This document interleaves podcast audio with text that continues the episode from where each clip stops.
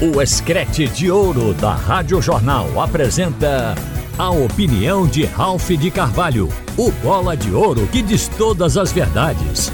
Ralph de Carvalho! Minha gente, vamos falar sobre as notícias que saíram agora. Vamos atualizar.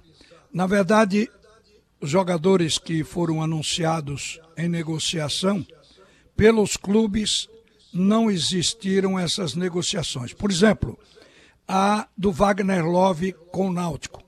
É fictícia, é um desejo, não se materializou porque ninguém assume a negociação. Esta agora, que o Antônio Gabriel acabou de participar, ouvindo a coletiva do, do Brusque, apresentado como o executivo de futebol do esporte, de que o esporte não está contratando e não fez contato com Jean Carlos. Então, é outra contratação que ficou até agora no campo da especulação. O que eu quero dizer com isso é que todo ano se repete esse fato e é assim. Normalmente uma negativa, depois a confirmação. Eu cito um caso muito recente, que foi o de Diego Souza. Diego Souza o presidente chegou a ligar para mim para dizer que onde eu, de onde eu tirei a notícia que Diego Souza vinha para o futebol do esporte. Se isso, em menos de uma semana, de Diego Souza aterrissar no Recife. Então, foi desmentido. Olha, se o presidente, que é o dono do clube, não confirma, então como eu posso confirmar? Então, Diego Souza não existe, morreu aqui. Ora, no dia seguinte, ou nos dias que se seguiram, Ninguém falou em Diego Souza, aí Diego Souza pousou aqui, está aí até hoje no esporte. Então, o que não era, acabou sendo. Então é normal. Isso entra no campo da especulação, porque o repórter, o cronista de um modo geral, ele está sabendo que há uma expectativa do torcedor muito grande para ter notícias do clube dele, principalmente jogadores, é, para saber se vem jogador de peso ou não. Então o que é que acontece? O repórter fica de olho e às vezes a notícia não sai de forma oficial, mas ela não é tirada do nada. Cronista esportivo, só se ele for maluco, ele não inventa jogador para clube. Então ele sabe no ambiente do clube e se apressa em dar porque tem o espaço da especulação. Então é isso, fazendo essa preliminar do que deve estar acontecendo agora no futebol de Pernambuco. Então vamos lá. Seria bom para o esporte uma contratação de Jean Carlos. Para quem vive ligado, o esporte namora Jean Carlos desde o tempo que estava no Clube Náutico Caparibe. Chegou a fazer proposta, chegou a botar dinheiro e o Náutico entendeu que era uma provocação em fim de contrato do, do Giancarlo. Giancarlo, inclusive, é, subiu para a cabeça e com o cabeção azucrinado, ele, ele ainda questionou naquela época o Clube Náutico Caparibe. Então, não é uma coisa absolutamente nova, é fruto de desejo do esporte, o Giancarlo. Acontece que agora isso é possível.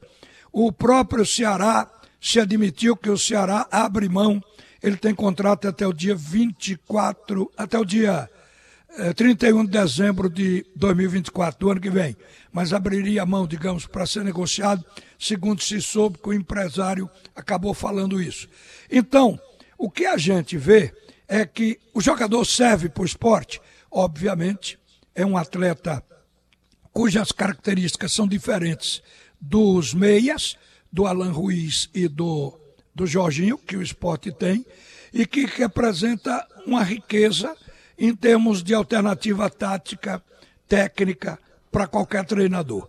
O Jorginho é um jogador mais de trabalhar a bola, combinando com o lateral, com o centroavante, com o ponta, abrindo espaço no toque na área de criação. O Jean Carlos é pouco afeito a esse toque curto, a essa construção de jogo, mas é um atleta que vem buscar o jogo, aciona os atacantes, se posiciona na área e define é uma característica um pouco diferente de meia, mas de utilidade, porque ele sempre foi artilheiro por onde passou. E tem uma coisa: é um cobrador de falta excelente. Na bola parada, se tem um jogador que pode decidir partida dentro do elenco, quem contratar Giancarlo. Então, é um jogador que o esporte, se puder pegar, vai pegar. Agora, muita gente também deve estar pensando, o esporte também não adiantou a negociação porque o treinador não chegou.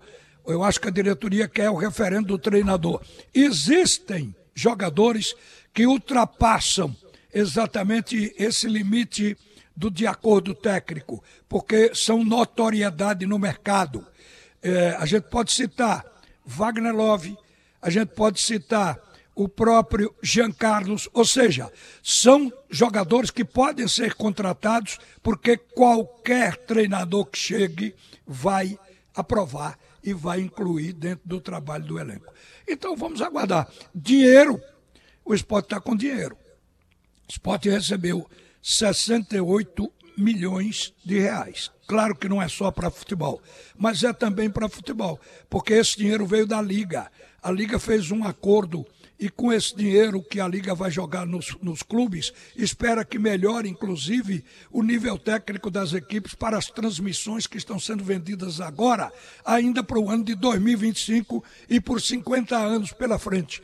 Então, o dinheiro, ele é, obviamente, de interesse de aplicação em belas contratações. Agora, é um dinheiro que o esporte seguramente vai usar para pagar na negociação da dívida nesse reajuste que, que todo clube está fazendo com a justiça. O esporte vai ter que pagar os seus débitos com esse dinheiro. O esporte vai tentar fazer a reforma do estádio com ele também. A reforma que eu falo do gramado, depois também da iluminação ou, ou da parte elétrica de um modo geral.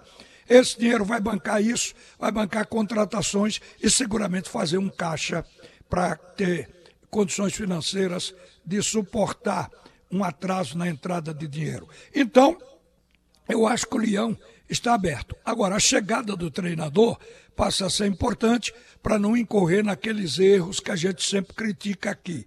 Não se deve nunca contratar sem a indicação do treinador no trabalho junto com o executivo de futebol, que são os dois caras que qualquer clube tem que ter para montar o seu elenco. Eu quero também aqui falar a respeito do Clube Náutico Caparibe. O, o que foi dito até aqui é que o Náutico ainda não bateu um martelo com o Ribamar, porque Ribamar estaria pedindo muito, não sei que muito é esse, mas que Ribamar também gostaria de receber o atraso, o dinheiro que o Náutico tem em atraso. Olha, gente, pelo que eu pude conseguir, o, o atraso do Náutico com o Ribamar e com mais oito jogadores, porque são nove, é de uma folha salarial e duas imagens, o direito de imagem. Nenhum jogador de bom senso vai deixar de assinar contrato com o clube onde ele já está por um atraso de um mês que isso no futebol não é nenhum absurdo. Então eu acho que não é isso que está impedindo. Mas também pedir explicação à diretoria atual do Náutico sobre os pagamentos. E a informação mais recente é que o Náutico vai pagar ao seu funcionário até o dia 31 de dezembro, religiosamente, incluindo o 13 terceiro.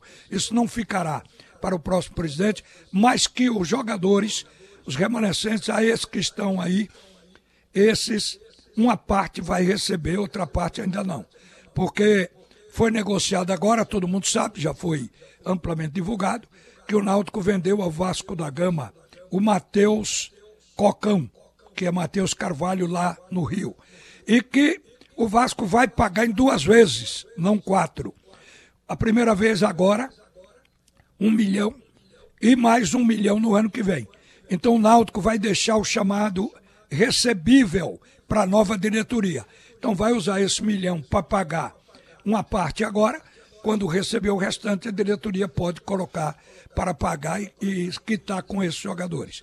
É assim que as coisas devem acontecer no Clube Náutico Caparibe. Mas um dirigente disse para mim, no final da conversa, o seguinte: se a renovação de Ribamar depender do salário atrasado, eu pago do meu bolso mas o Náutico não vai deixar de contratar o jogador por isso. Então, está na cara que não vai ser problema para o Náutico. O problema é ajustar o quanto o Náutico quer pagar e quanto o jogador quer receber. E tem pressão que a história do Wagner Love no Náutico não passou apenas de um momento que agitou o nosso futebol.